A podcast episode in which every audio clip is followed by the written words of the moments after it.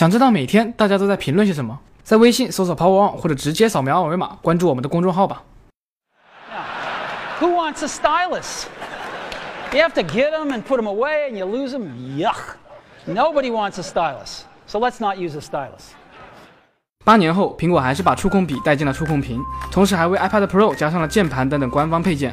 而且就在最近，Johnny Ive 带领的苹果设计团队又为这款产品想了个新的配色。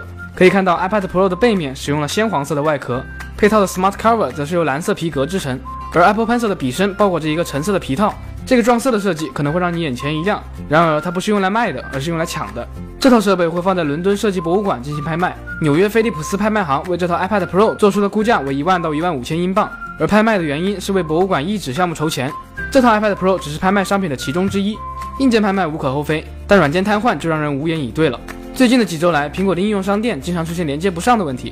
当然，这对于被虐习惯了的果粉们来说可能不算什么，多刷新几次就能用了。但就在上周，苹果的电影和图书商店在国内彻底瘫痪，而且苹果今天证实这两项服务已经被正式关闭，这就意味着刷新已经起不了作用了，你还得学会翻墙。相信已经有不少网友花钱买过 iTunes 的电影和图书，小编这里也不再抱怨广电的反人类了。为了世界和平，还是老老实实回家看新闻联播吧。接下来看看国内的消息，牛电科技昨天发布了四款电动车新品，也就是常听到的小牛电动车。新品的型号为 M1，售价则为三千二百九十九元到六千二百九十九元不等。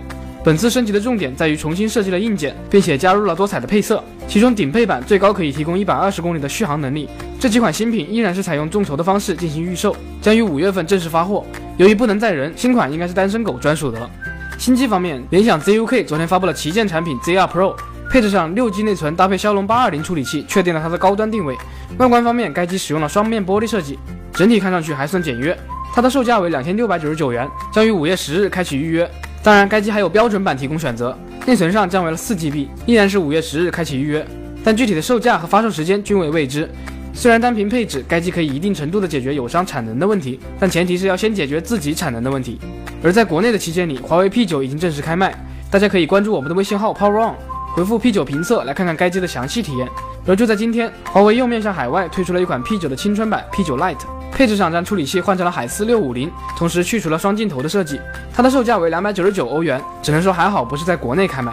同样是在今天，中国银联和小米公司联合宣布，将会推出基于小米手机的 NFC 移动支付服务。之后，小米 CEO 雷军也在微博上再次强调，小米五已经支持全功能的 NFC，但并没有透露支付功能的具体上线时间。由于小米五目前肯定买不到，所以小米四用户就只能升级小米三了。